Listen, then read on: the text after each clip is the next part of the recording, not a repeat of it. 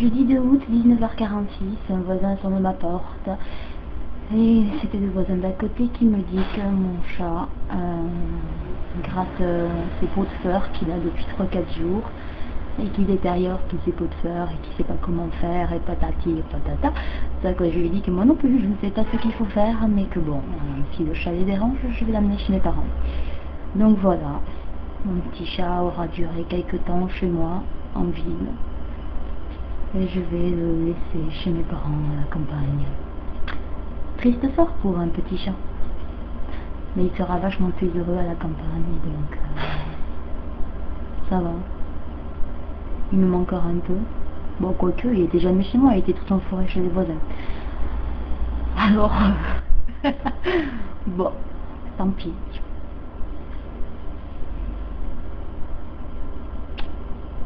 Voilà. Plus de chat pour Luna.